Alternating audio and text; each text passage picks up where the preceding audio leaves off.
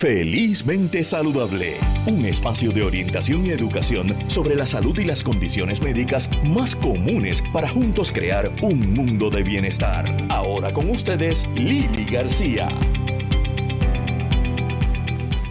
Saludos amigos y bienvenidos a Felizmente Saludable con Lili. Hoy sábado 27 de agosto, eh, un día que amanece soleado. Vamos a ver cómo nos deja la tarde porque la verdad es que esta semana ha sido de mucha lluvia, pero falta que nos hacía. Así es que aquí estamos con un programa súper interesante, tocando unos temas que eh, de alguna forma nos afectan a todos. Eh, primero que nada, la semana pasada estuvimos hablando acerca de la nueva aprobación de la FDA. Eh, para la venta de los auditivos, audífonos, para las personas que tienen problemas auditivos a nivel de over the counter, ¿verdad? los, puedes lo vas a poder comprar pronto en farmacia, etcétera, sin necesito de receta. Eh, ¿Qué esto implica eh, para eh, la clase de los audiólogos? y qué advertencias hay que hacer para sobre eso vamos a estar hablando además la relación que hay entre problemas audiológicos que no tratamos y la demencia. Y esto es una respuesta de estudios.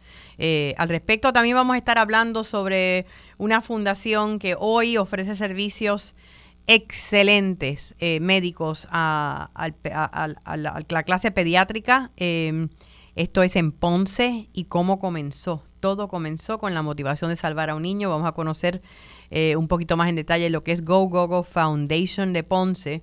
Y, aunque ustedes no lo crean, eh, los mosquitos matan al año 725 mil personas. Esto es un estimado de la Organización Mundial de la Salud. Eh, uno no podría pensar, ¿verdad?, que una, un, un animalito tan pequeñito puede causar tanto daño. Pero sí, es cierto, posiblemente yo diría que podría ser el animal que más muertes causa en el planeta. Eh, vamos a hablar ahora de cómo podemos prevenir, de cuáles son estas condiciones, eh, con la epidemióloga señora Yomil Torres del programa Arbovirus del Departamento de Salud. Yomil, ¿estás con nosotros? Estamos en proceso de conseguirla. Sabemos que entre estas condiciones, eh, la más prevalente o por lo menos la que más muertes causa es la malaria, principalmente en el continente africano. de esas 725 mil muertes, 600 mil podrían ser atribuidas al mosquito eh, y a la enfermedad de la malaria, malaria lo cual es terrible. Eh, tenemos ya a, Yomil Torres, epidemióloga. Muy buenos días, Yomil, gracias por estar con nosotros en Felizmente Saludable. Buenos días, Lili, a tu radio audiencia. Estaba comentando, Yomil, no sé si lo escuchaste, de que la Asociación Mundial de la Salud estima 725 mil muertes al año en el planeta a raíz de picadas de mosquitos, la mayoría de ellos por malaria eh, que es una enfermedad que nosotros, o una condición que no, tenemos por qué preocuparnos acá, ¿verdad? Pero, pero sí hay otras. Exactamente. ¿Por qué la malaria no en Puerto Rico? Bueno, porque los virus que se transmiten por los mosquitos, ¿verdad? Son, hay diferentes especies, ¿verdad? Hay decenas de especies de mosquitos y es depende del virus que esté, ¿verdad? Que sea autóctono del país, ¿verdad? Que esté circulando en el país.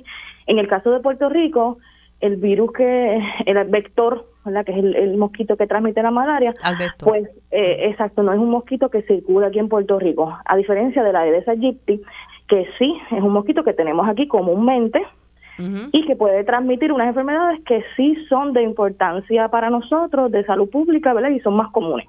Pues vamos a hablar primero de esas enfermedades y después de cómo se transmiten. Eh, eh, la primera que pensamos es el dengue, ¿no? Es la que nos ha acompañado toda la vida. Exactamente, por décadas, ¿verdad? El dengue es, un virus, también se le conoce por el virus o la enfermedad se le conoce por dengue también. Este es un virus que hemos tenido, ya se considera endémico, lo que quiere decir que lo podemos tener, eh, ¿verdad? Durante todo el año y puede, ¿verdad? Todos estamos en cierta medida a riesgo de tener dengue. También tenemos lo que es el Zika y la chikungunya. Eh, ven acá, de repente, digo, yo sé que ya hace varios años que estamos hablando del Zika y la chikungunya, pero ¿por qué ahora? ¿Por qué, por ejemplo, cuando yo era niña eh, no se hablaba de esos dos virus? Bueno, pero eran virus que no teníamos. O sea, la introducción del chikungunya fue para final eh, 2014 este y la Zika para el final 2015-2016, ¿verdad? Eran virus que no estaban circulando eh, aquí en Puerto Rico.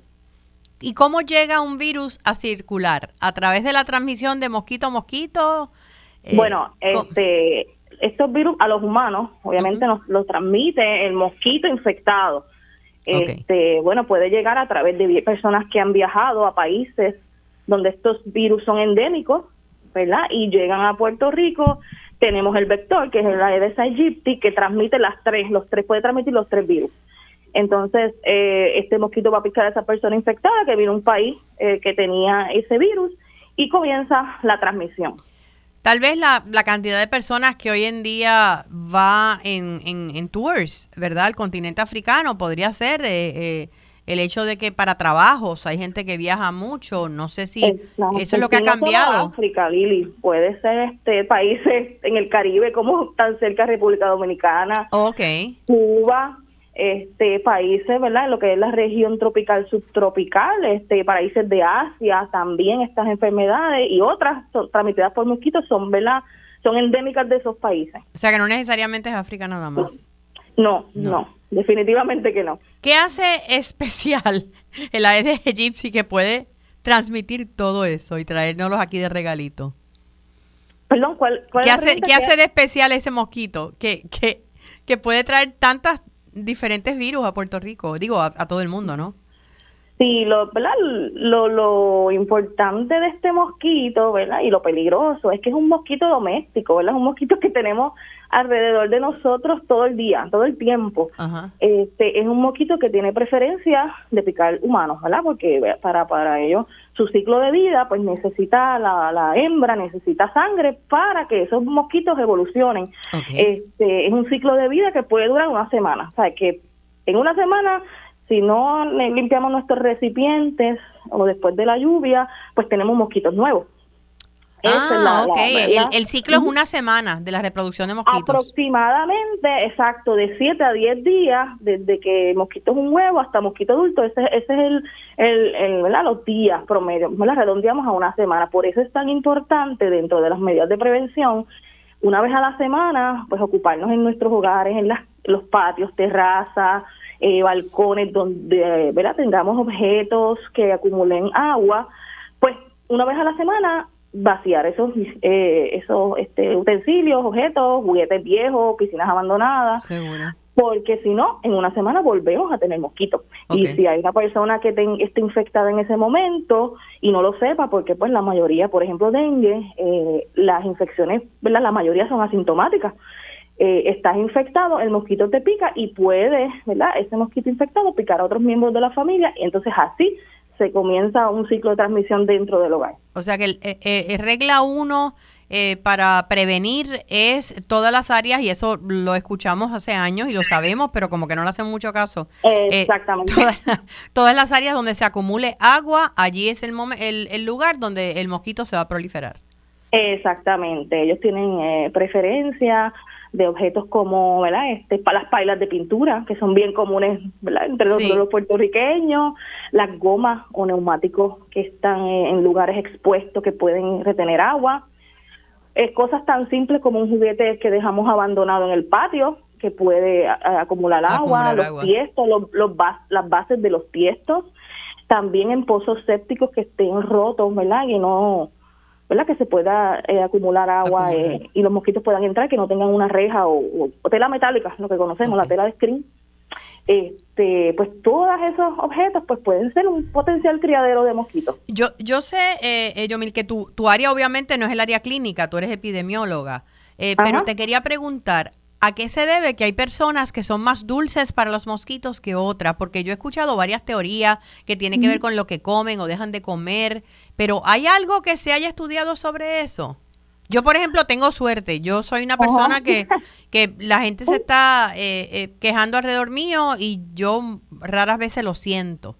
Bueno, específicamente no te puedo hablar de ese tema, pero los mosquitos nos pueden picar a todos, ¿verdad? Sí, claro. Este, nos pueden picar a todos y pues eh, la, lo que te, sí te puedo decir es que pues eh, depende el día también este, es la, la, probabilidad de que nos piquen usualmente durante la mañana y al atardecer pues es donde ellos prefieren este alimentarse y ahí es donde debemos protegernos más por ejemplo si hacemos ejercicio bien temprano en la mañana Este, y en la medida que el clima nos los permita, pues usar este ropa que nos cubra, manga larga, pantalón largo. Seguro. Y bien importante, Lili, con los niños, ¿verdad? Eh, dengue específicamente, eh, por lo menos la, la, la, la información que tenemos de Puerto Rico, los casos que tenemos ahora este año y ¿verdad? En, otros años es en la comunidad pediátrica, en ese grupo de edad. La mayoría de los casos. Sí, la mayoría eh, de niños de, ¿verdad? de 1 a 19 años, pero el grupo de edad de 10 a 14 años, por alguna razón, ¿verdad? Estos niños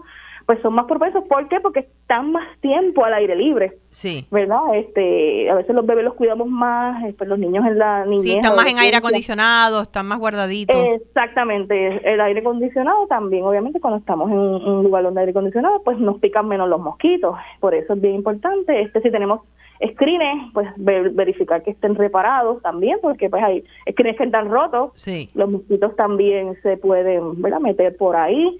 Eh, si ahí este, no tienes aire acondicionado, hay otras medidas, por ejemplo, están los moquiteros. También. para los bebés es bien importante. En los car seats ya vienen moquiteros este, ajustables para los car seats, para las cunas, para los play yard, para los coches. Eh, ¿verdad? Es bien importante, esa es una de las medidas. Hay varias, ¿verdad? Podemos hablar un poquito más adelante de eso. Pero, eh, ¿qué otras medidas, ya que estamos en el tema? Pues mira, principalmente usted debe protegerse a usted y proteger a su familia, ¿verdad? Pues, ¿Cómo queremos? No queremos que nos piquen los mosquitos. Eh, entonces, esa es la primero. Hay un sinnúmero de repelentes que están aprobados por lo que es FDA, que es la Administración de Alimentos. Y Drogas, sí. Eh, exacto, y de ¿verdad? Eh, la agencia para, eh, ay Dios mío, perdona, la EPA. La, EPA, ok, sí, sí, que son saludables para el ambiente también. Exactamente, ¿verdad? Es bien importante que nos protejamos a nosotros y a nuestros hijos siempre, siempre, siempre debemos seguir las reglas y las instrucciones que tiene el producto, ¿verdad? Porque no todos son iguales, no todos protegen igual. No. Usted siempre va a seguir esas reglas, este, utilización repelente en la medida que usted pueda de eh, cuando usted va a estar en el exterior. Eso es lo primordial. Eh, también otras de las medidas, lo que te mencioné ya, usar los screens en ventanas y puertas, en la medida que se pueda, pues el aire acondicionado, si no, pues como mencioné, los moquiteros, y la de, las más importantes, que ya la mencionamos, eliminar toda agua estancada donde los mosquitos puedan poner el huevo. Eh, también lo, si almacenamos agua, pues sabemos que hay comunidades que tienen problemas de abastecimiento de agua, pues si, si colectamos agua, pues cubrirlo, ¿verdad? Pues te podemos taparlo, en los que no podamos tapar, pues ahí también podemos poner rejilla de lo que es la tela metálica o el screen, ¿verdad? Que no, que, que no quepa un mosquito porque si no, pues eso, el mosquito va a poner sus huevos ahí. Claro, claro. Exacto. Eh, también hay otras alternativas como insecticidas que podemos usar fuera de la casa. Eh, hay cosas que pues uno puede encender también en la casa que vienen de diferentes marcas, ¿verdad? Eh, la citronela, etcétera, que digo huele bastante fuerte, pero pero sí espanta a los mosquitos. Exactamente. Y hay unas enfermedades, ya que estamos hablando de, las tres a la vez, el Zika también podría eh, transmitirse vía sexual, ¿verdad? Este, en la epidemia del 2016, pues sí, este, tenemos evidencia de que hubo transmisión sexual, ya sea vía vaginal, anal, oral o por compartir juguetes sexuales. O sea que el Zika específicamente, pues esta sería una, una medida de prevención para el Zika. Sí. También otro método de, ¿verdad? de que podía transmitirse, pasa en el dengue, pero también en el Zika es la transmisión de mamá al feto. Eh, también se da. Se da, se está dando.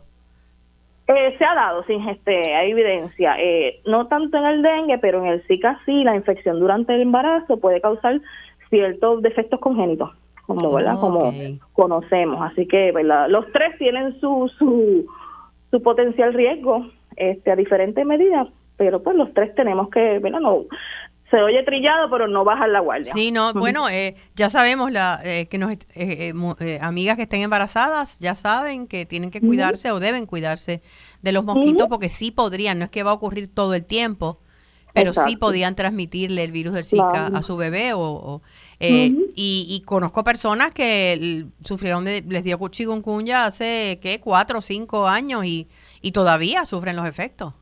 Exacto, eso es bien particular del chikungunya, ¿verdad? Eh, a pesar de que es una, una enfermedad que puede durar días y semanas, hay personas que reportan dolor articular intenso, incapacitante, y esto puede durar meses y hasta años.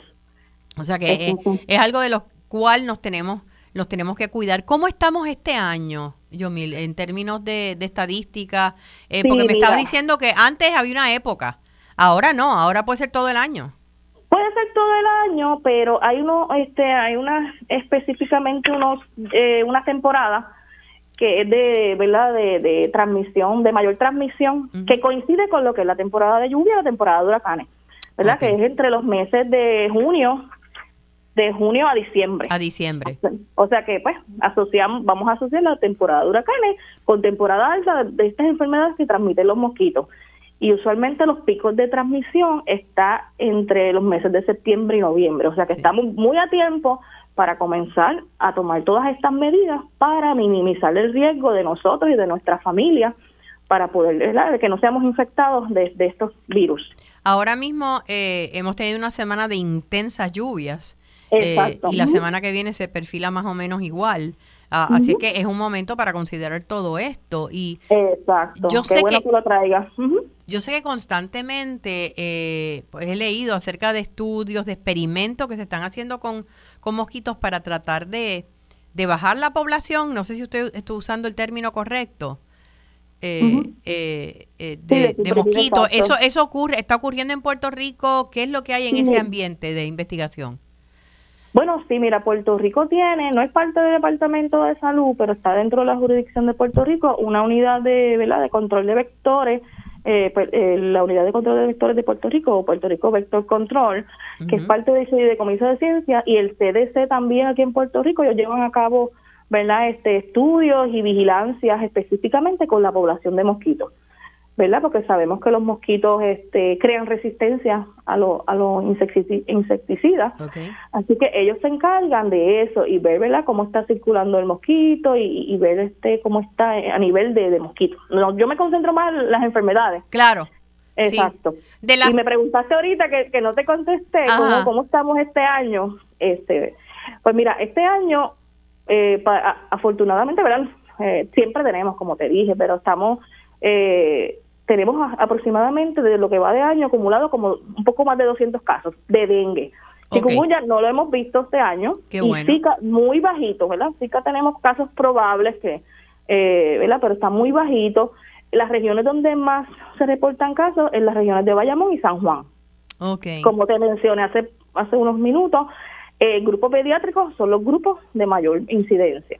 Eh, entonces, lo tenemos en, en cuanto a casos que reportan que han sido hospitalizados, eh, un poco más de 35% de estas personas pues han tenido una enfermedad que ha requerido hospitalización. Y casos severos, ¿verdad? Que esto es el caso de dengue, son casos que desarrollan unos síntomas, ¿verdad? Característicos que pues, ¿verdad? Hay que, hay que cuidar. Pues hemos tenido un 4% o un 9 o 9 casos. Y el, el virus dengue eh, no te lo mencioné, pero dengue es un grupo de cuatro virus, ¿verdad? Eh, dengue 1, 2, 3, 4.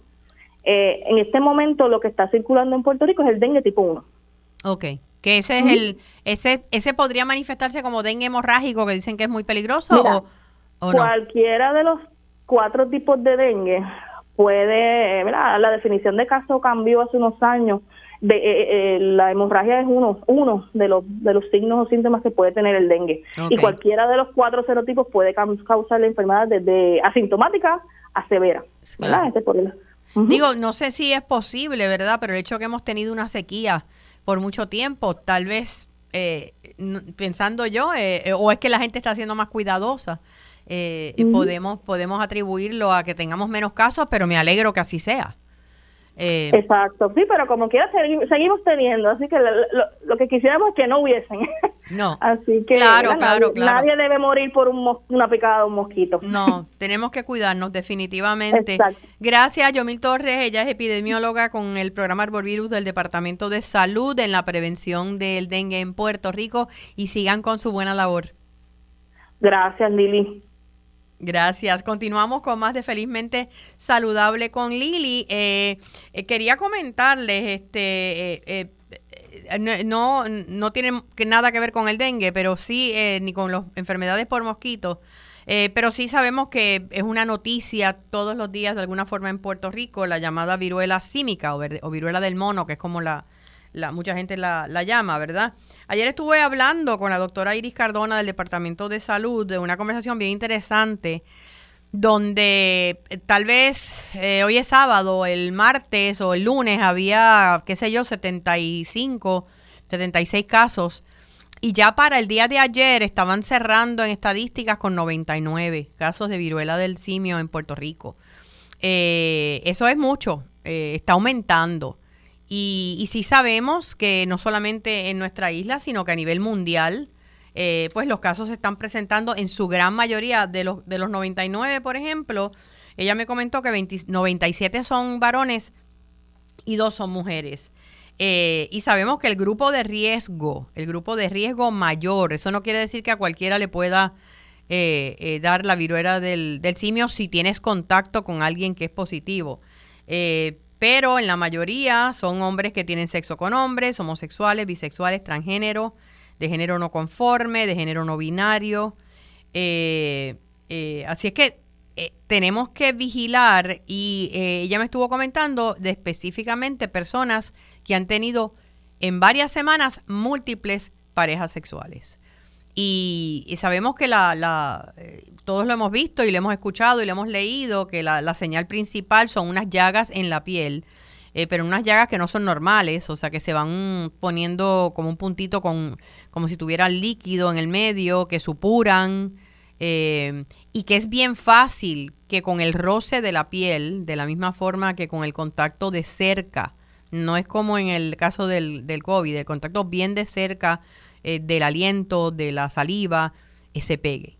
Por lo tanto, a través de las relaciones sexuales es uno de los de los modos principales eh, sabemos que la vacuna para todo este tipo de, de, estas personas que están en riesgo, personas que tienen diagnóstico eh, de VIH, personas que, que, tienen su sistema inmunológico comprometido eh, y están dentro de estos grupos de riesgo, está la vacuna, la vacuna es libre de costo.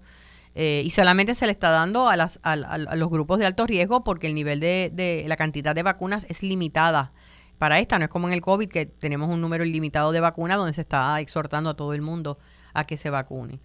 En otras palabras, eh, es una condición que gracias a Dios en su mayoría no es mortal, pero sí puede ser bien dolorosa.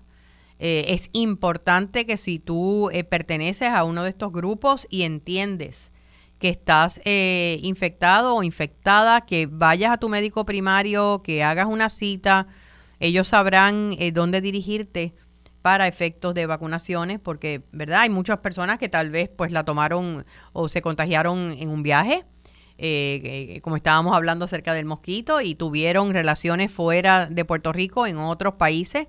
Eh, si eso es así, con personas que tal vez tú no sabes si están contagiadas, es importante que, que, lo chequees porque es una condición que, aunque no tiene que ser mortal, si es tratada a tiempo y hay tratamiento, eh, sí está creciendo en la cantidad de, de casos. Y eso es bien triste que ocurre en nuestra isla porque nosotros, pues, por ser un 100 por 35, pues eh, aquí pues hay mucha interacción de gente dentro de la misma isla y no queremos que esto se siga propagando. Estoy hablando de la viruela del simio.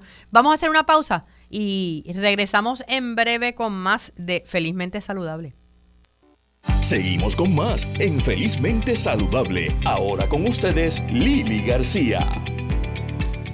De regreso a Felizmente Saludable con Lili. Antes de continuar con nuestra próxima entrevista, eh, eh, sabemos que nuestro querido amigo y también colaborador de acá de Radio Isla, el doctor Jaime Claudio Villamil, acaba de, sacar su, primer libro, eh, su está recién parido, Cannabis en Medicinal Guía de Uso Indispensable, y voy a tener el honor de acompañarlo eh, para la presentación, la primera presentación del libro va a ser este próximo miércoles 31 de agosto en la librería Norberto González. Allí vamos a estar tipo conversatorio hablando lo que es el bienestar en términos generales y cómo el cannabis medicinal aporta o puede ser una herramienta de gran bienestar para muchas personas Eh, también tiene como invitados a la doctora Mercedes López Baral, al doctor Edgar Colón, exdecano de la Escuela de Medicina de la Universidad de Puerto Rico, y a la licenciada Arlene Cuestel, directora de la Oficina de Cannabis Medicinal de Puerto Rico. Así que los esperamos a todos por allá.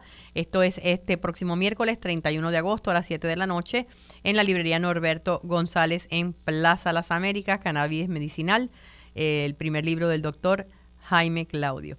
Bueno, es... Eh, maravilloso cuando una comunidad completa se une eh, para una causa. Para una causa, en esta causa, en este, en este caso la causa fue un niño. Ese niño ya no está, pero dejó inspirada a toda una comunidad y a toda una ciudad. Y hoy eh, Go Gogo Foundation es el resultado de eso.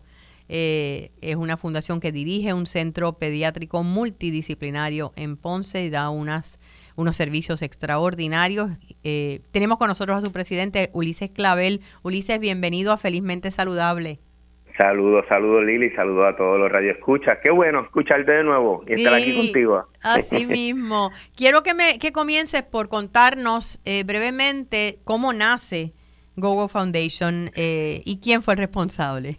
Pues mira, Gogo Foundation fueron mm, fue un colectivo de, de, amigos que ante la necesidad de un, de un niño eh, se unieron para poder ayudar a esa familia, tanto económico como eh, apoyo eh, moral y, y, estar junto con ellos en, este, en ese transcurso difícil que verdad es para, para una familia recibir un diagnóstico de cáncer en su niño. Ese grupo de amigos pues se dieron a la tarea de crear un sinnúmero de actividades y poder colaborar con ellos eh, en ese apoyo. Lamentablemente, pues como, como bien mencionaste, eh, Gogo falleció luego de seis meses de tratamiento, pero pero lo que Gogo dejó fue tan y tan importante en la comunidad, tanto en Ponce como a nivel de isla, eh, por por ese por ese levantamiento que tuvimos de, de querer ayudar a otros niños en la transformación personal que, que causó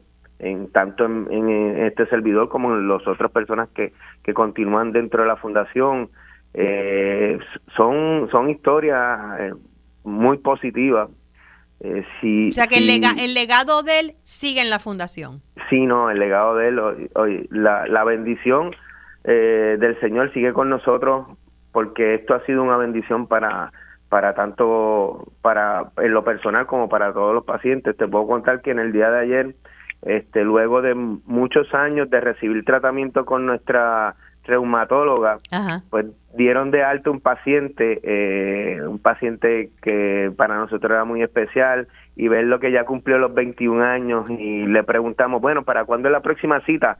Para seis meses y él nos dijo, no, ya no vengo, me dieron de alta y nosotros pues celebramos porque lo habían dado de alta, pero pues no indicó, lo que pasa es que ya cumplí 21 y ya no regreso con ustedes y yo, ah, eso fue lo triste porque lo vamos, sí, triste porque lo dejamos de ver, pero alegre porque la mamá nos dijo, mira, gracias a ustedes todos estos años mi hijo ha podido recibir los servicios que él necesitaba dentro de su institución. Ah, eso fue lo más grande que pudimos ayer eh, recibido, ese mensaje de mamá queriendo expresarnos el agradecimiento que sentía por tantos años de servicio eh, recibidos dentro de la institución. Así que ese es el legado que nos ha dejado Gogo, Eh, un, legado de servicio a la comunidad y de muchas historias eh, de, de, progreso y de, de la gente quiere echar hacia adelante y recibir esos servicios dentro de su área de, pueblo, de su comunidad, que es lo mejor que tiene la fundación. Ahora mismo me mencionaste el área de reumatología, pero eh, y sé que están estrenando ya hace cuánto están en la nueva sede.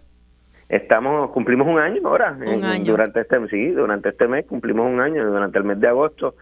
¿Y qué facilidades hay allí que puede que, que, están ofreciendo en el Google Foundation? Estamos allí ofreciendo a nivel pediátrico estamos ofreciendo eh, clínicas de subespecialistas tanto de gastroenterología, neurología, fisiatras, ortopedas, reuma, eh, alergista, cardiólogo, genética, eh, dental, terapias del habla, ocupacionales, físicas.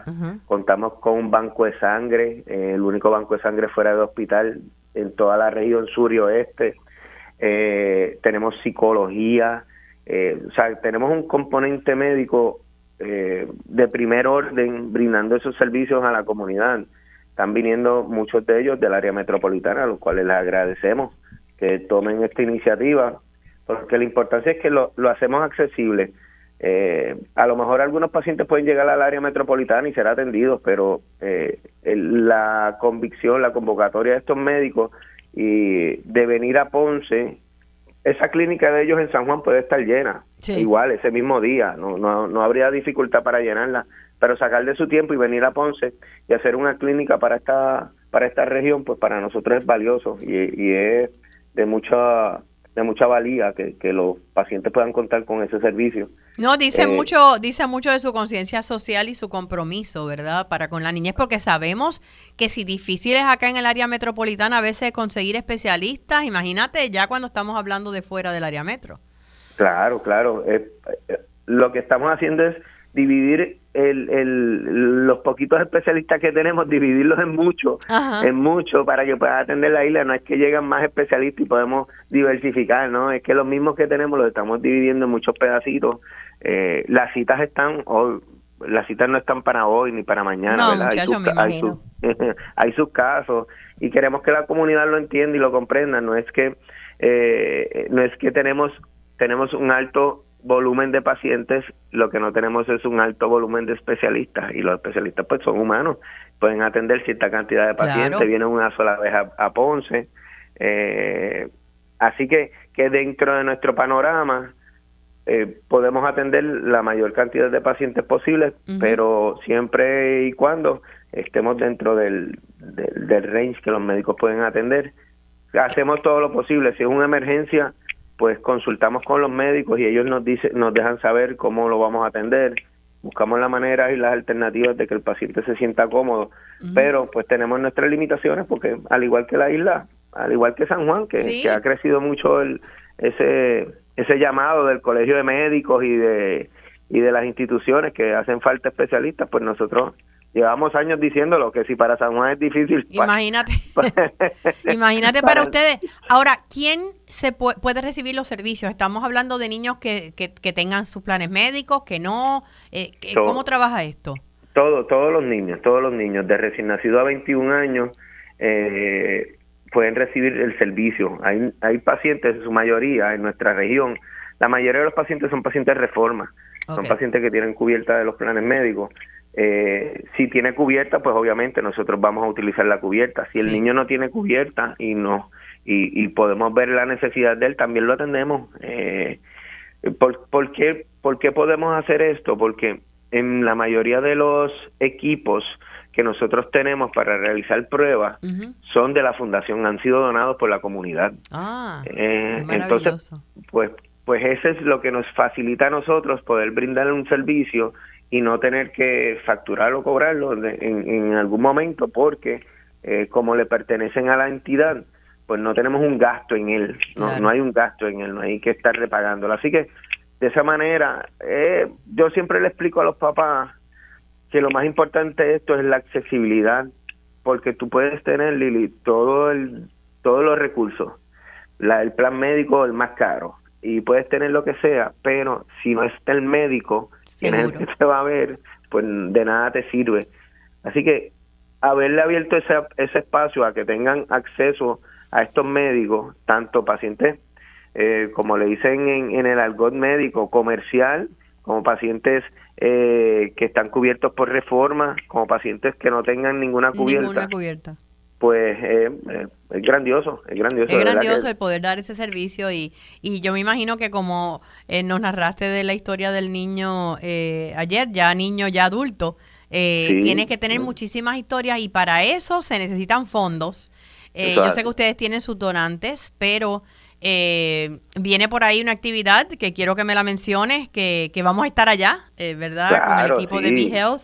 Em, y sé que, que es una, una actividad en el, en el Hotel Ponce Hilton. Cuéntame un poquito de eso. Pues mira, eh, en ruta, se llama en ruta al décimo piso porque con esta actividad es comenzamos la celebración de los 10 años de haberse creado el instituto. Ay, qué lindo. vamos a estar comenzando este este ese año con un cantante internacional que es el, cantautor eh, argentino Noel Chariz. Noel Chariz, sí. Y cantante de Sin Bandera, es un artistazo. Eh, lo, lo, que va a estar aquí en la ciudad de Ponce el sábado 17 de septiembre en el Hotel Ponce Hilton desde las 9 de la noche.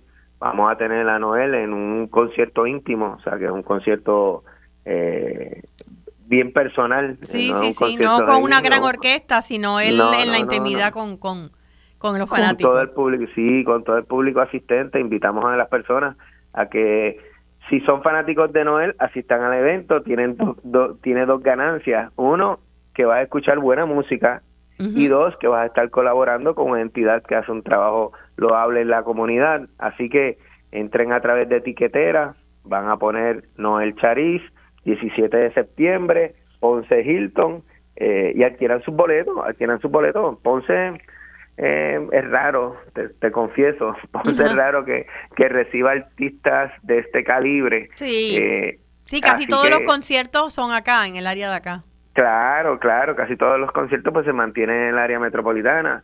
Es, es difícil que, que se traigan artistas de este calibre a la ciudad de Ponce y esperamos que lo aprovechen y lo disfruten, así que invitamos a todo, todo Puerto Rico, todo el que esté escuchando, que entre a tiquetera y adquiere esos boletos para que disfruten un espectacular concierto y colabore con nosotros. Claro que sí, esto es el 17 de septiembre en el Gran Salón del eh, Ponce Hilton Hotel. ¿Hacia dónde? Eh, yo sé que hay muchas necesidades, ¿verdad? Eh, pero ¿hacia dónde específicamente es la prioridad para estos fondos? Mira, estos fondos van destinados a poder concluir la infraestructura de la sala de emergencia.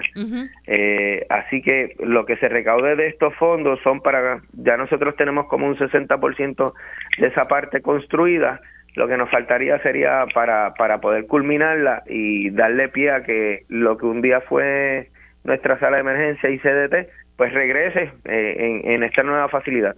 Así que qué maravilloso. Eh, eh, muchas felicidades de verdad, Ulises, eh, por, por el trabajo que están haciendo, por lo que están logrando. Sé que es una lucha constante en estos momentos de crisis, especialmente para todas estas organizaciones sin fines de lucro. Eh, pero yo sé que el público va a estar allí con ustedes y vamos a estar allí el 17 de septiembre en el Polse Hilton aplaudiéndolos. Así será, así será, Lili. La espero por allá y agradecido siempre por la oportunidad que nos brinda de llevar el mensaje de la Fundación a la comunidad. Muchísimas gracias. Muchísimas gracias, Ulises Clavel, el eh, presidente de GoGo Go Foundation. Excelente el trabajo eh, que logran allá en, en, Ponce para toda la población pediátrica. Vamos a estar hablando ya mismito acerca de los problemas audiológicos, pero quería comentar, me, encontré con un estudio bien interesante, todos estamos bien pendientes, ¿verdad?, de cómo podemos protegernos del COVID. Eh, y es un, un estudio que dice que, digo, no debería sorprendernos, pero que eh, la actividad eh, física regular, o sea, el ejercicio eh, regularmente, puede protegernos de casos severos de COVID-19 y que en ocasiones puede hasta prevenir la infección. Em, el coautor del, del, del estudio, esto fue hecho en España, en Valencia, dice que tenemos que empezar a mirar, y eso pues lo decimos mucho, que estamos en, en el área del bienestar, tenemos que empezar a ver el, el ejercicio como una medicina. Eh, y analizaron varios estudios publicados antes y compararon personas que no se ejercitan mucho eh, versus personas que son activas y los niveles de hospitalización eh, bajaban muchísimo en términos generales de con las personas que, que, que se ejercitan regularmente. Eh, y estaban 11% menos probabilidad de infectarse comparados con aquellos que son mucho más sedentarios. ¿Cuánto es eh, eh, ejercicio? Pues mira, se habla de tal vez, qué sé yo, tres veces a la semana por lo menos, caminar media hora, 45 minutos. vamos a empezar a hacerlo. Necesitamos, aparte, que eso nos ayuda a salir también de el espacio donde estamos. Em, y el salir y tener contacto con la naturaleza, pues siempre eh, nos va a ayudar a, mejorar en todo el sentido, nos expande a nivel pulmonar, nos ayuda a respirar y sabemos que el COVID, ¿verdad? Es un virus que afecta el área de los pulmones, así es que necesitamos empezar a ejercitarnos, los estudios nos los están diciendo. No sé si tenemos con nosotros ya eh, a la audióloga Proviadela Méndez. Proviadela, ¿estás por ahí? Sí, aquí estoy. Hola, ¿cómo tú estás, Bella? Muy bien, gracias. Gracias por acompañarnos en Felizmente Saludable. Yo estuve compartiendo con, con la radioaudiencia la semana pasada, ¿verdad? La noticia de que pronto vamos a tener disponibles sin receta eh, los eh, audífonos, ¿verdad? Para personas que tienen problemas auditivos. Y antes de entrar en qué es un problema auditivo y todo eso, quería preguntarte cuál es, como audióloga, qué piensas de eso. Puede ser, porque yo entiendo que tiene unas cosas bien positivas eh, que puede ser el costo, pero puede haber eh, elementos no tan positivos también. Sí. Mira, la ley eh, de los audífonos over the counter o los OTC, ya esa es una ley federal. Sí. Así es que ya esa ley vino para quedarse, tanto aquí en Puerto Rico como en Estados Unidos. Ok. En términos de lo del costo, tienes un punto, pero estos, aunque sean over the counter, no son baratos. Ah, no. Exacto, o sea, eh, eh, eh, conlleva una inversión. hay un hay una tablita que diseñó la American Speech and Hearing Association comparando los audífonos ya con receta versus los audífonos over the counter y sí se supone que una de las características de los over the counter es que van a ser audífonos que deben tener por el par un costo de menos de alrededor de mil dólares. Ok. Eh, el audífono ya con receta, ahí todo depende. Ahí hay variedad de precios. Eh, tú puedes tener audífonos desde mil dólares hasta siete mil dólares. Porque muchas veces yo a mis pacientes les digo que el audífono es como un carro. Okay. O sea, tú, si tú quieres eh, esta, esta chulería, pues tú se la pones y eso te va a ir aumentando el costo.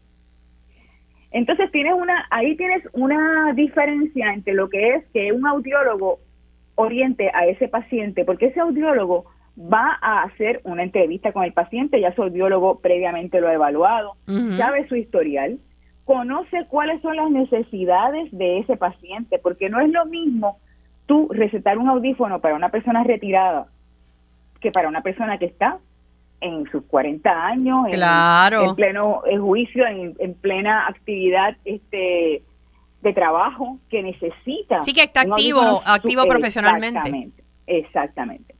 Así que ahí hay una diferencia entre un audífono recetado y un audífono over the counter. Ahora, aclárame esto. En términos del audífono recetado, que me hablaste de que hay un espectro de precios desde mil hasta puede haber hasta siete mil. Entonces, ¿cuál es la diferencia en el precio? ¿Es la calidad? ¿Es lo que te puede durar? me hablaste de chulería, pero ¿qué es la chulería? Ok, la chulería es que, por ejemplo, yo me puedo poner, decidir, mira, esta persona está retirada pues yo no tengo que hacer darle un audífono que sea tan sofisticado que lo pueda programar en su iPhone o en su Android. Este, porque se le va a hacer quizás un poco más difícil. Quizás puedo tener un audífono que tenga un micrófono que no sea tan direccional. ¿Por qué? Porque esa persona realmente, en términos reales, no lo necesita. Porque su actividad diaria es diferente a la de una persona ya que está trabajando, que está más activa. ¿Qué, puede diferenciar el precio? El tipo de micrófono, la cantidad de, mm, garantía, eh, y el que se dañe más o se dañe menos, porque eso sí va a pasar, porque es un equipo electrónico y eso va a pasar con los over the counter también. También, sí. Sí, o sea, o sea eso, esa, hay una serie de cosas que te pueden hacer a ti diferenciar el precio del audífono. Yo puedo decir, mira, yo quiero un audífono que yo no tenga que, mira, que trabajar con ese audífono para nada, que solamente le ponga las baterías y, ya.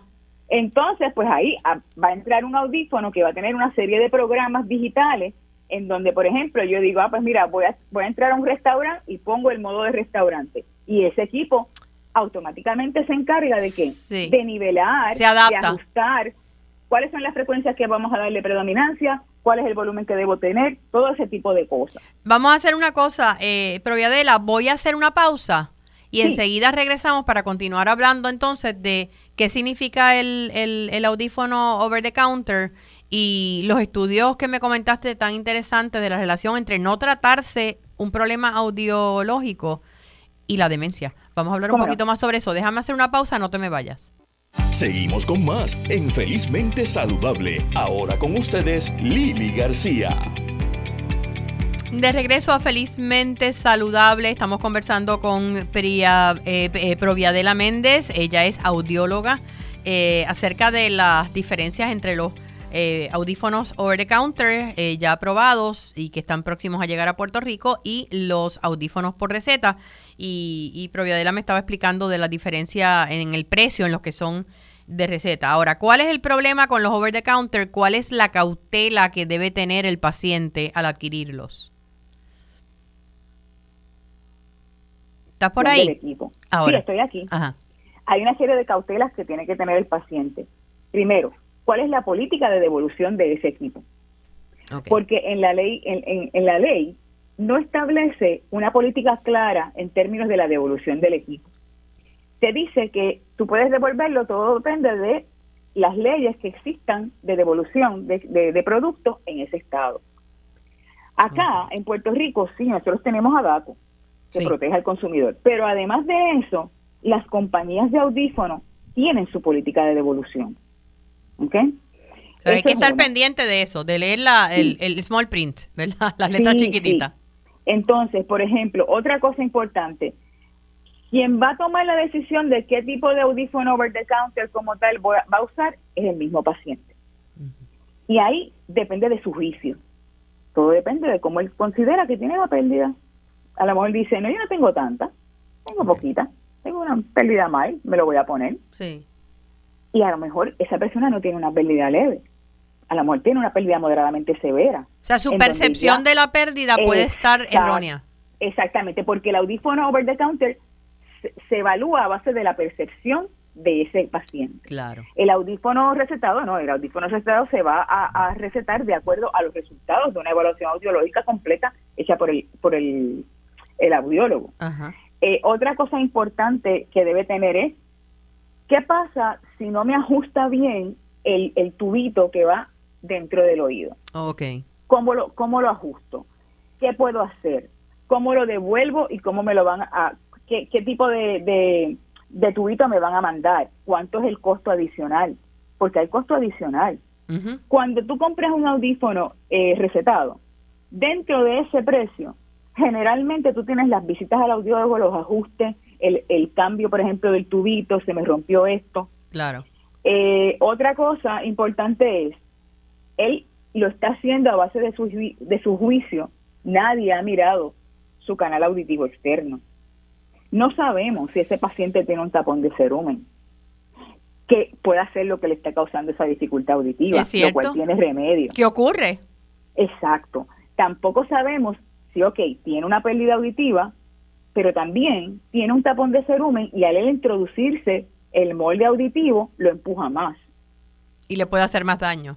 Claro, porque entonces lo- mientras más tú, más- mientras más tú estás metiendo, es lo mismo el asunto como el Q-tip, Sí. vas a meterlo más hacia adentro. Sí. Este, no sabemos si es que ese paciente, aún a pesar de tener el tapón de cerumen, también pudiera tener una otitis media, una infección de oído que es curable y que tiene esa pérdida auditiva, pero va a ser temporera. Entonces, lo que lo que escucho con, ante estas, ¿verdad? Eh, banderitas rojas es que eh, una persona que tiene duda acerca de una de si debe o no comprar un audífono over the counter debería ir a primero a, o a un otorrino o a un audiólogo, ¿cuál de los dos? Pues mira, si es el, el otorrino, básicamente es, es el doctor en medicina que va a mirar la fisiología, este, todo ese tipo de cosas, va a recetar, va a poder hacer este procedimientos quirúrgicos y sí debería ir a los dos, porque el audiólogo va también a mirar todo el canal auditivo externo, va a hacer la evaluación completa, va a tomar la decisión de acuerdo a lo que ese paciente requiere, de cuál es el que le, le conviene. Va a hacer unas medidas que se hacen con una- lo que se llama un real ear measurement, que son con la computadora y el audífono, el paciente lo tiene puesto y el audiólogo va ajustando cuáles son las frecuencias, cómo lo escuchas aquí, cómo lo escuchas acá, bajo el volumen, no bajo el volumen, en el OTC no.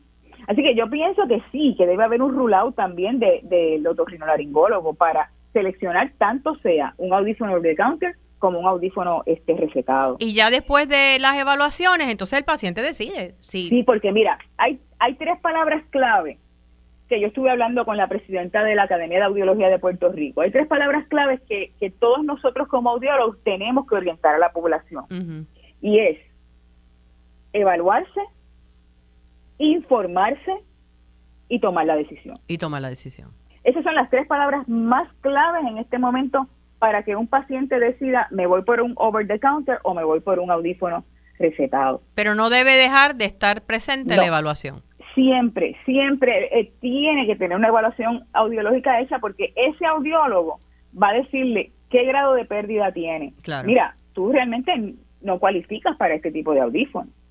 Te voy a decir, aún los audífonos este recetados, hay audífonos, los bien pequeñitos, bien pequeñitos, que no se ven, no son para todas las pérdidas auditivas.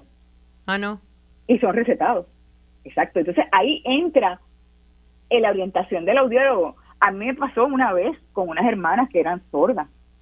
Había una con una pérdida mayor que la otra. Ya estaban en la etapa de adolescente. Tenían como 16, 17 años. O sea, ya podían utilizar un audífono que va dentro del oído. Sí. Entonces, ¿qué sucede? Había una que no podía porque la pérdida realmente no era para un audífono detrás de la oreja.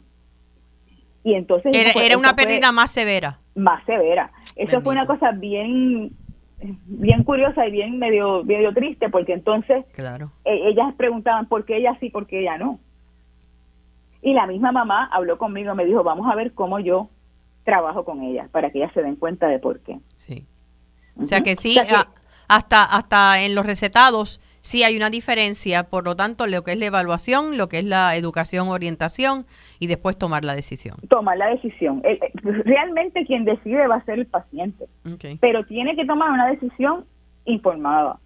Mira, no tenemos mucho tiempo, pero no queremos, no quiero que nos vayamos sin que me menciones, eh, porque esto me impactó cuando me lo dijiste, que la consecuencia de una persona que sí tenga problemas auditivos y no los trate, podría estar relacionado con una mayor probabilidad de algún tipo de Alzheimer o demencia. ¿Es correcto? un deterioro cognitivo, sí. Mira, esos son unos estudios que se, que se hicieron en, en John Hopkins. Eh, son unos estudios longitudinales en donde se encontró que la pérdida auditiva, aun siendo una pérdida leve, está relacionado tanto a caídas como a demencia. Y que según aumenta la pérdida auditiva, sea, moderada, moderadamente severa, el riesgo de desarrollar un deterioro cognitivo va a aumentar. ¿Por qué? Porque mira, si yo tengo una pérdida auditiva, va a haber un área del cerebro que no va a estar estimulada porque no me llega información. Está apagadita, literalmente. Está apagada. Y tú sabes que una de las cosas más importantes para, el para evitar el deterioro cognitivo es que es estimular ese cerebro todo el tiempo con nuevas nuevas conexiones Aprender cosas nuevas, realambrar el cerebro. Exactamente, exactamente. Segundo, te va a aislar porque tú empiezas a no ir a las actividades, a no contestar, porque no lo oyes. A que yo, yo no voy para allá porque es que esa gente empieza a hablar y yo no entiendo nada. Sí.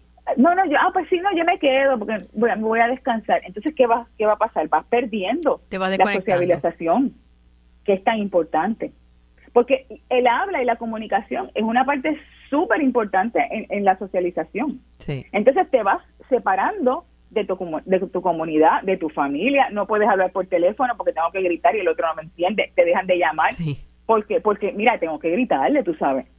Toda esa serie de cosas son importantes que la persona con pérdida auditiva, especialmente de la tercera edad, lo tengan en mente y, sus familiares. Y sus familiares. Y no, y, y, y, ahora que tenemos más alternativas, o sea, hay audífonos de todos los tamaños, para todas las conveniencias, para todos los estilos de vida. Eh, busquen ayuda porque al tú utilizar entonces un audífono, estás ayudando a que esas áreas del cerebro es, estén más activas, ¿no? Claro, porque fíjate que tú, como, tú, tú un espejuelo te lo pones. Sí. Porque vas a tropezar. ¿Entiendes? Con el audífono no te lo pones, pero dejas de, dejas de escuchar, dejas de escuchar cosas de tu medio ambiente. Claro. Mira, me están me están votando ya. Eh, quiero que nos des tu teléfono. ¿Dónde podemos conseguirte en tu oficina? Eh, mi teléfono es el 787 758 758-6780.